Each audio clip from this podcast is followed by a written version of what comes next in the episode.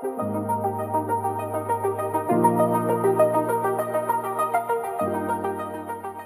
，Hello，欢迎来到我们的井边闲谈啊！我是大猫，还有我是建议，我是卡梅。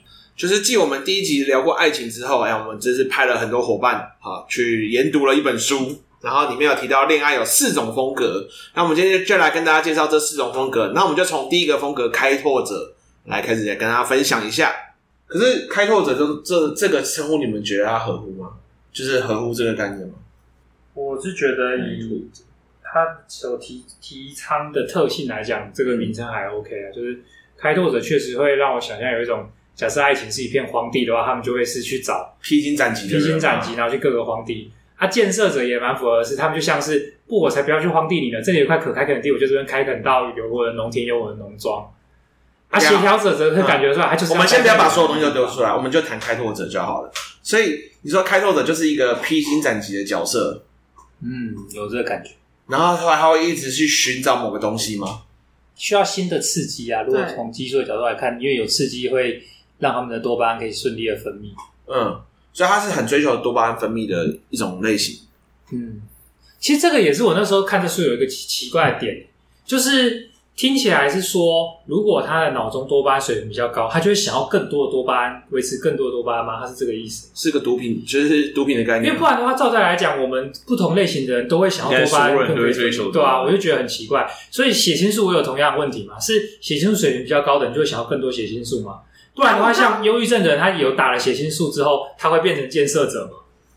但我刚刚在想的是，就是以他在里面讲的一些概念，应该是呃，比如说血我血清素比较高的话，就是我不是应该会需要更多的是我就是这个血清素比较多啊，所以多巴胺就是他本来就是分泌比较多的人啊，就是开拓者就是开。他分泌比较多的人啊，可是我意思是说，欸、他所以我我没有我停下来问一个问题，所以他的概念是我本来就是一个生产很多多巴胺的人，嗯，所以才导致我有这个结果，对，嗯，但是我又会追追求我要生产更多多巴胺，这是他的疑问，是这样，是我的疑问啊，因为你看啊，冒险之所以会吸引你，是在于说你冒险之后多巴胺就会分泌，嗯，它就会让你感觉到惆怅，感觉到满足。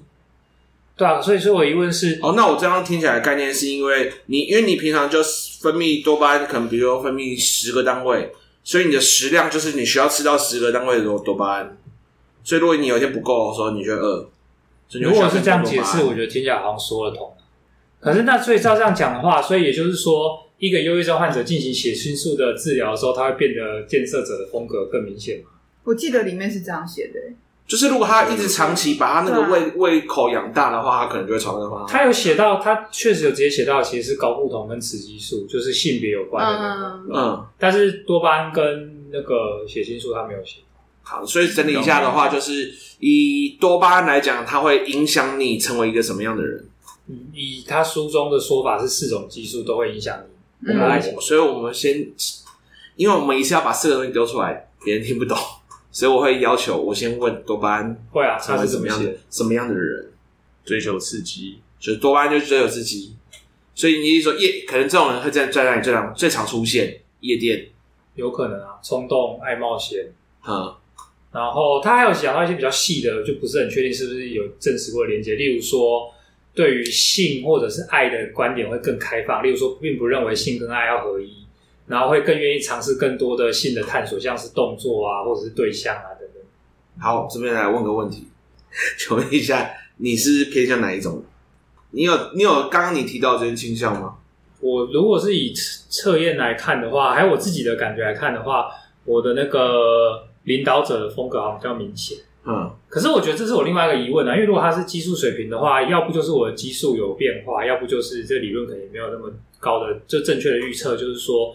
我其实有感觉到，我这几年来的风格可能是有转变。例如说，我觉得我自己本来可能至少以两三年前来看的话，我觉得领那个开拓者的风格是最明显的。然后到后来，我比较可以辨识出领导者的风格。可是我觉得近一两年来，我其实像至少在做这个测验的时候，如果只看测验结果的话，我其实是协调者的风格分数很高。我记得是协调跟领导两个的分数。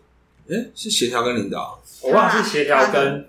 协调跟开拓还是协调跟领导？OK，然后协调其实是雌激素，可是我自己是觉得，不管是外观的判断，我应该是高不同分泌绝对是比较高的类型。那因为这边停下来，我们就就提到协调好吧？我们讲讲一下协调的特色是什么好不好？协调者的特色，对于人际是相对比较敏锐且在意的，然后重视感官的交流，重视精神的连接。如果要换一个哦，换一个比较普通人比较可以理解状态下，就是你说比较富有同理心的人，嗯，或者是我们的生活中可能有看过哪些人，你会让哦，你就会马上觉得这个是不是就是书中讲的协调者？他可能会有一些什么样的感觉？明显的协调者的，嗯，就是比如说哦，你觉得这个人协调者特色好明显，大概都是什么样的感觉？因为我自己本身就是次要风格是就是协调者，那协调者我觉得就是比较关注于就是人际之间的相处。嗯，比如说会在意大家的感觉如何啊，然后现在我们的氛围如何，是不是要停下来？呃，如果产有冲突出现，那可能就要停下来，哎，讨论一下，说，哎，现在大家怎么样的状况？这样子就比较在意大家的感受，会比较在意大家的感受。嗯，而且你还只是次要的状况，嗯，就是你的身，就是你的风格分分，哎，知道吗？风格分界里面你是。主要跟次要，主要的次要跟你是次要是协调，对，所以协调会很在意他人的想法或感受，协调补充。我刚刚只是突然发现，以爱情的这个角度来看，我好像生活中我真的想不出哪个朋友协调者的风格很明显。但是如果要单纯描述的话，协调者的风格，我的理解跟整合起来想象就是说，例如说相对会比较看重浪漫，嗯，但是跟开拓者那种就是。有趣的惊喜式的浪漫不一样，协调者风格的浪漫比较像是心灵相通的、舒适的、嗯和谐的那种浪漫。因为我刚刚这样听起来，如果是主要协调者，就是我们很常见那种，比如说我我认识很多女性朋友，她们其实交男朋友之后会从你的朋友圈消失，她很在意男朋友的一举一动的那种，会一直想要黏在男朋友旁边的感觉。我刚刚在想说，协调者好像某部分也会比较配合。就是另一半的，比如说他做什么事情啊，他可能就会比较配合对方。嗯，对，嗯，但因为这确实不是我主要风格，所以因为雌激素的分泌使得他们会就是更有同理心，更重视与他人的，包含肢体接触在内的各种连接，而且跟雌激素有关，好像还有一个叫催产素的分泌也是有关，就是综合起来都会使得这类型风格强烈的人，他们都会更重视。有一个很明显的点，可能可以作为辨识点，就是会很看重肢体接触。像像举例来讲，好，有人可以谈那种柏拉图式的恋爱，不是吗？就是哦，我跟你谈恋爱，但是我们都是什么知书达理，就是没有任何肢体接触。我觉得就这点来讲，就是这个需求越高，好像是跟协调者的风格有关。像我好像也是属于会需要大量肢体接触。所谓的柏拉图式的恋爱，就是没有肢体接触，就是不是所谓的精神式爱恋。我也是搞不懂那这样到底算不算爱恋？其实，因为我其实我只有听过这个词。然后我印象中，我第一次知道这个词的时候，还是从一个非常知名的 AV 女优写的一本书上面提到的。嗯嗯，叫做饭岛爱。嗯嗯，就是他说我们要提倡柏拉图式的恋爱。然后我现在才知道，原来他是提倡一个没有肢体接触的精神式的精神式的恋爱。那是因为他的接触已经够多了吧？嗯。不过其实这也不一定，因为就是刚刚是我的推论。其实我觉得协调者可能也不一定那么的。必然看重肢体接触，可是他们确实是四种风格当中最重视有连接感的。这个连接感不是待在一起，是真的，我们心是同在的那种感受的风格。所以感觉听起来，他是一个忘记他生日他会两公的女朋友，有可能哦。因为而且协调者是受雌激素影响嘛，照书中的的那个论点的话，那所以其实他的做的统计结果也是。女性的协调者的比例是比男性显著的高的，而男性领导者，也就是高不同作为激素来源的那个比例，也是男性比较高。大部分就很多男生会是领导者，很多女性会是协调者。就是大家都说女生比较贴心的由来嘛。我是觉得可以这样假设啦，就是如果他的理论站得住脚的话，那你这样假设再去验证，有可能确实是有。我们先不管他的理论站不站得住脚，我是说以他的讲法来看，有可能。就就是那就是嘛，对不对？好，那我们刚刚还除了协调者之外，讲到领导者嘛，可以介绍一下领导者。领导者就是高固酮分泌为主嘛，所以我是觉得照男生最就是自然的状态，再加上我们现有文化养的话，其实养出来的恋爱风格，可能领导者会是最主流、最显著的。你说不管男女都是领导者吗？呃，女性也会有领导者，但是她也会有展现一些特性，是会有高不同的特征，是例如说脸部的棱角会更分明。对啊，我我的意思是说，你刚刚说按照我们现在社会的养成方式，会养出很多所谓在恋爱风格里面更偏向领导者这样的男性的哦男性，男性，所以也是男性。对，如果女性是以这个风格为主，极有可能会受遭到一些压抑，或者是更多的生活中的痛苦或阻碍。也就像是说，男性的协调者同样也会遭受这些阻碍。哎，其实是不是我们有时候在看很多交往的双方里面，有时候女性如果比较占据主导地位，我们都会特别说这个女性特别强势。但其实这个强势是不是就是像领导者里面在提的这些？确实，这是有可能的。领导者这四种风格当中，因为高固酮分泌，我记得还有跟侵略性是有关的，攻击性、侵略性。所以，如果是女性，然后又睾固酮分泌比较高的话，在外观上会有一些特征之外，在行为上还有可能会更容易，不管是爱情或爱情以外领域，会展现侵略性。所以，侵略性是什么？壁咚吗？呃，这只是爱情中的某种侵略性，对吧？例如说，可能更乐于跟人产生冲突，对吧？或者是。更乐于更有一些事业上的野心、爱情上的野心，这都是侵略性的展现。嗯，举爱情的一个侵略性好了，例如说，今天两个人同时喜欢某个人，睾固酮分比较高的、比较有侵略性的，可能就会更愿意竞争，更愿意排除这个竞争者；而雌激素比较高的人，可能会感受到，例如说镜像神经更发达，感受到竞争带给对方痛苦，而选择退让隐忍。哎，所以如果我们我们平常会讲说，男追女隔层山，女追男隔层纱，其实是另外一个。慢慢就是这句话，我们先不管他政治正不正确，嗯，好，或者他对不对？我不是说是因为，因为以往我们都认为是应该男生要去追女生，嗯，然后女生比较少反过来去追男生，或者我们现在有时候会称女追男叫倒追。再度强调，就是先撇除政治正确这件事情，我们再来看我们以以往看到的一些这个东西，他是不是因为领跟这个领导者是蛮有连结的？我觉得可以这样解读，诶，就是也就是说。因为正常来讲，男性睾固酮分泌就会比女性高，女性在雌激素分泌也是反之亦然嘛。嗯，所以如果把刚刚的结合起来的话，确实我们看就是像是一些其他的灵长类、哺乳类动物，好，它们也会有类似的情况，就是有雄性去追求雌性的，是比较常见的。就是本来就是演化的结果，就是求偶舞之类的。对对对，所以应该说回到人类社会来，我们要讨论这件事的话，应该看的是那样的求偶模式，那样的家庭。交配还有家庭建构的模式，是否还符合我们人类对于人性、对于人的价值的期待？那我觉得这个期待其实应该是有被慢慢打破吧。因为现在每个都会更提倡说，每个人应该去追求自己想要的东西嘛。其实换句话讲，就是我们也期待每个人都有自己的领导领导者特质，或者是可以拥有一些这样的主权，或者是在必要的时候展现一点侵略性。确实，应该书中好像有提到这个观点，他是说。有一种类型的人，他们是没有特别明显的风格，然后内在的激素的水平是相对更全面而平均的，对吧？我我自己也会觉得，呃，因为像我觉得我自己有受到一些像是感觉更容易受到忧郁，或者是注意力不集中的这种痛苦，我分外会觉得说，哎，如果像是血清素或是多巴胺的这些水平在我的体内是可以更平衡的，我也会感觉这好像会是一个更好的、更顺遂的人生的体验。你说你的多巴胺希望更平衡，是你现在觉得太多吗？还是太少？多巴胺这个其实我没有更深入研究，所以我不是很确定它的情况。可是就是我确实常会感觉到没有办法集中我的注意力，或者是觉得事物没有回馈、没有酬赏感、没有意义感，对吧？然后我发现那其实并不是一个每个人都这样的情况。我很容易观察到我身边的人，例如说你们好了，我就会发现有些对你们来讲是可以循环的、可以正常、可以忍受重复的环节，对我来讲都分外的痛苦或者是没有意义。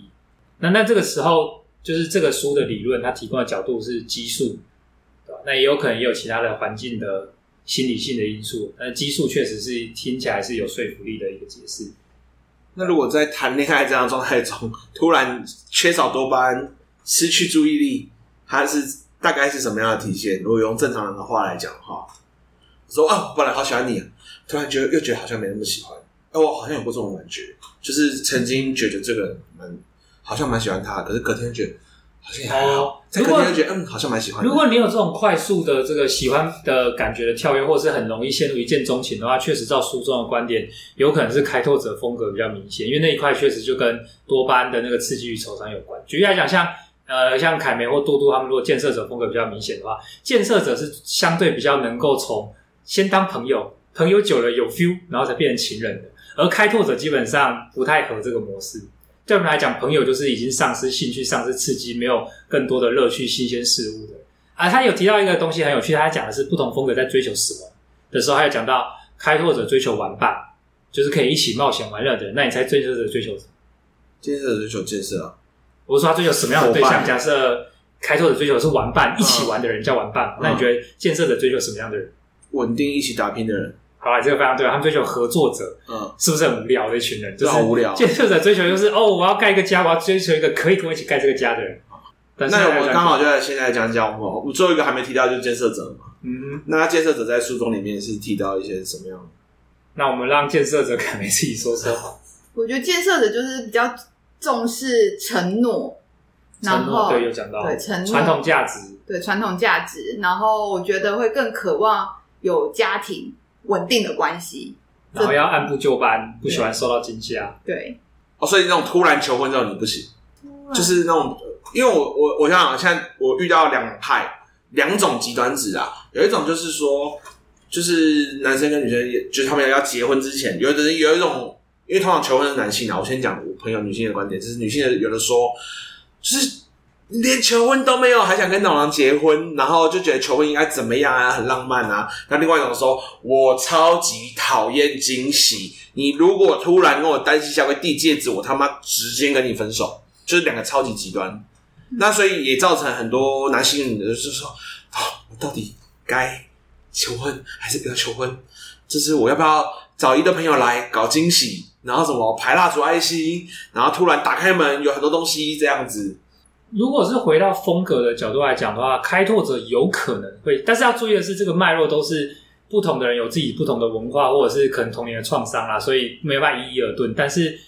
一就是全全部都这样讲，但是开拓者有可能会比较喜欢点是说，开拓者相对喜欢新的刺激或惊喜，他们接受度比较高，所以开拓者可能可以接受。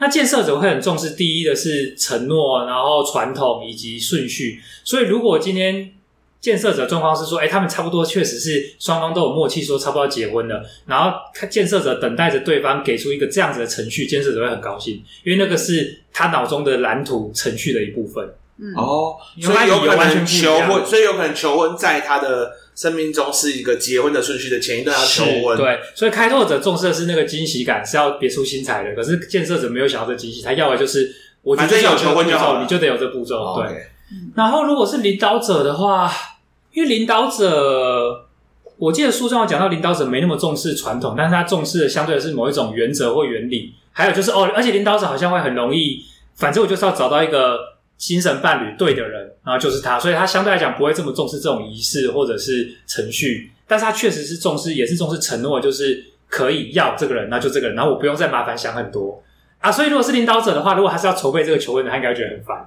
但是如果是对方向他求婚，领导者可能会觉得 OK。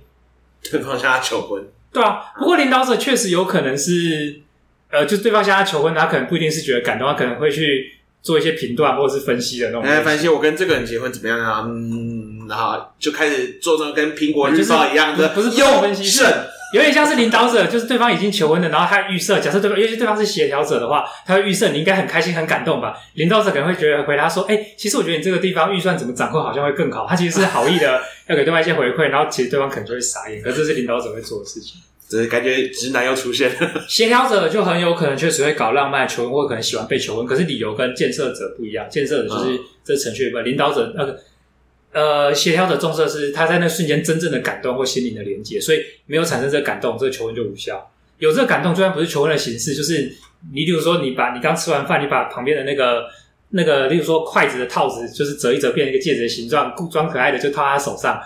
协调者吃这一套。协调者吃这一套，建设者会觉得讲，为什么现在一开关都改掉了？以前那个一开关拔开就有戒指。像建设者就觉得说啊，这就是我有的求婚程序了吗？你给我的就是这个吗？这个跟我的传统概念不符，或者是这个跟我的那个社会交易的价值不符？建设者就不不止这个。我我们问一下建设者本人，就会觉得什么意思？可是其实，可是。可是他是建设协调，哎，他对于这个这样的浪漫，他是你这样的浪漫，你是不能接受的吗？浪漫就还是你 get 不到那个点，就是就 get 不到点啊！哦，get 不到浪漫。我觉得凯梅建设还是优于协调特征很明显，就是因为它建设很小有一个相反点是建设是相对的，就是务实比较被重视的，而嗯，协调重视的其实是情感，是浪漫，是感受。而、啊、有些东西就是你你看出感受到当下，你就牺牲了某些效率或者是务实一面。所以，像我自己在交往过程当中，都会觉得是有点以前结婚为前提在交往。但是这种话，若对于开拓者来说，应该就会吓坏了。对啊，对。可是对我来说，我其实就会觉得，在交往关系里面，我就会渴望是，哎、欸，我们两个可以走到家庭这个这个人生阶段。以这个为前提的，适合建设者跟领导者。领导者会觉得要一直找伴侣换伴侣很麻烦，所以他会觉得说，确实以结为题就是一举定江山，他们 OK。然后他们的人生就要花在其他他们有兴趣要钻研的事情，所以。嫁给领导者或娶个领导者，要小心对方是工作狂，然后接下来结婚婚之后就忘记你。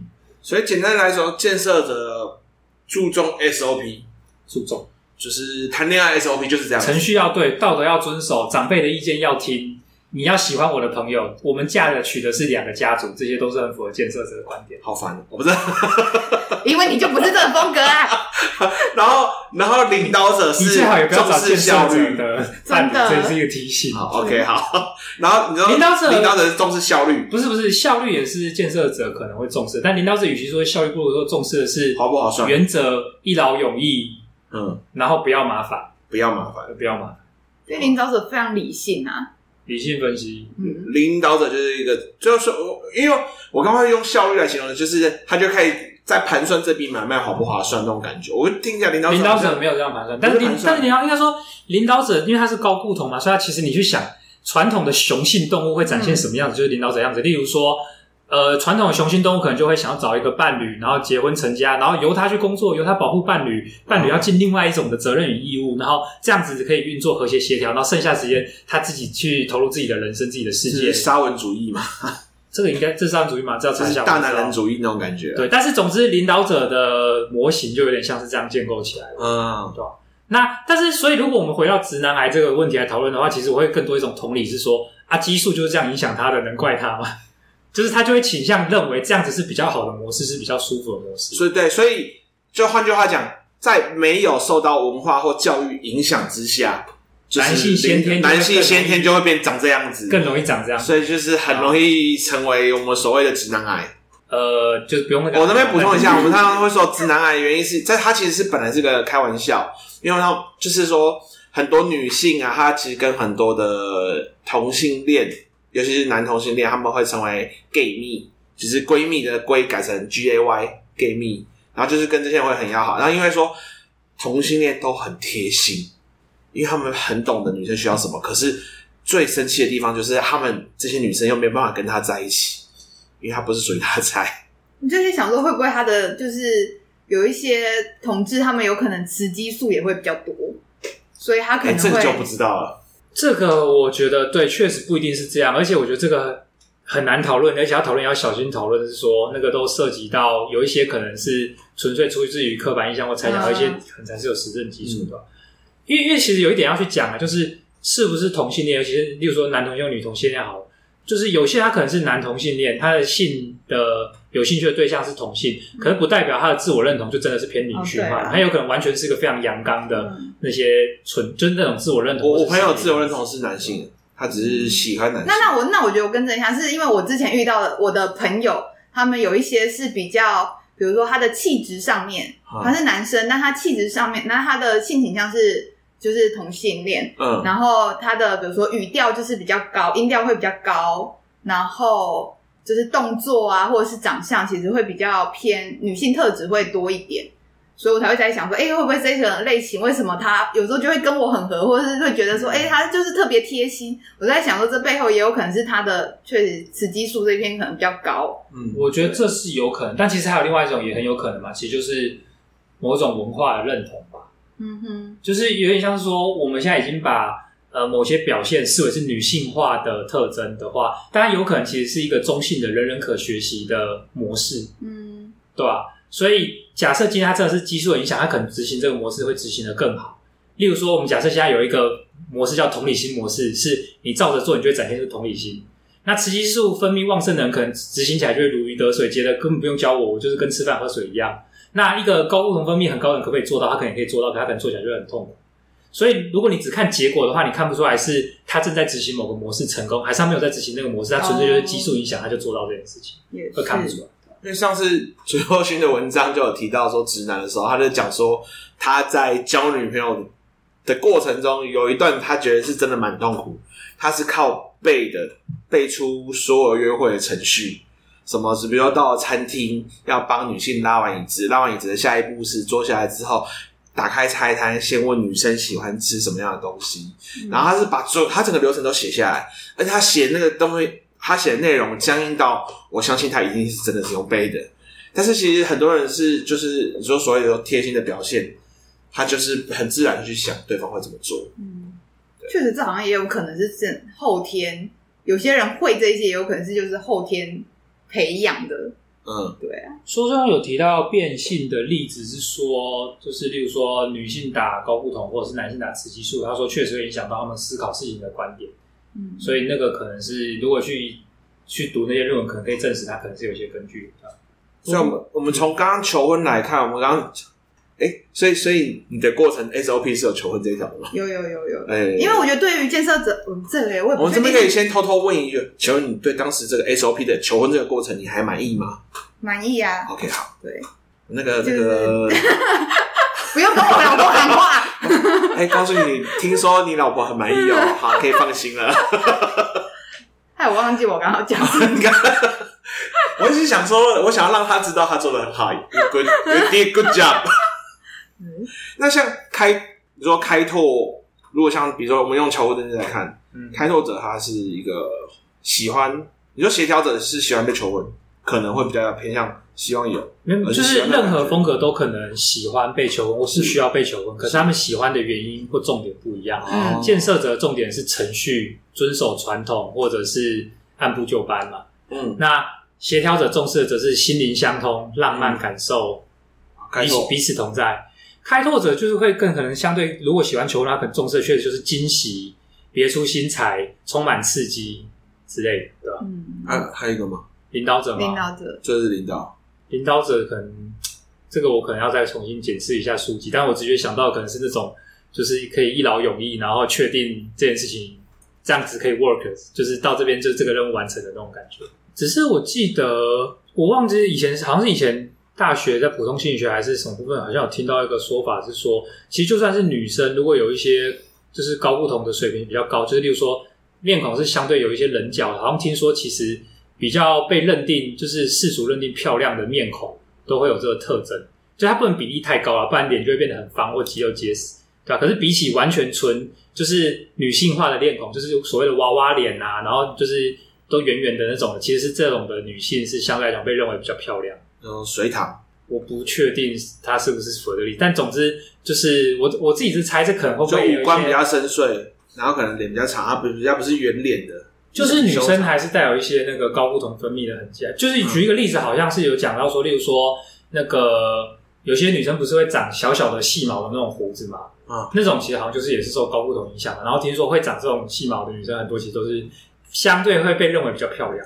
你们这样讲完，害我不好意思讲自己，但因为我其实就是因为 那个我的我身上毛就是我我毛很多啊，就是我小时候超抗拒，人家毛很多，你就讲自己吧。对啊，因为因为我小时候觉得这件事情非常的，就是对啊，因为我就觉得女生就是没有。就是要白白的，然后没有毛。可是我小时候就是，就是我身上就是有很多毛啊，我手脚。进来小时候就有一个这样的刻板印象，女生就是要白白的。我当时就会觉得我我要把我的毛剃掉，可是因为它就会长很快回来。然后所以像我的那个人中这一块，我其实就是有胡子的、啊，就是我是有细毛的、啊。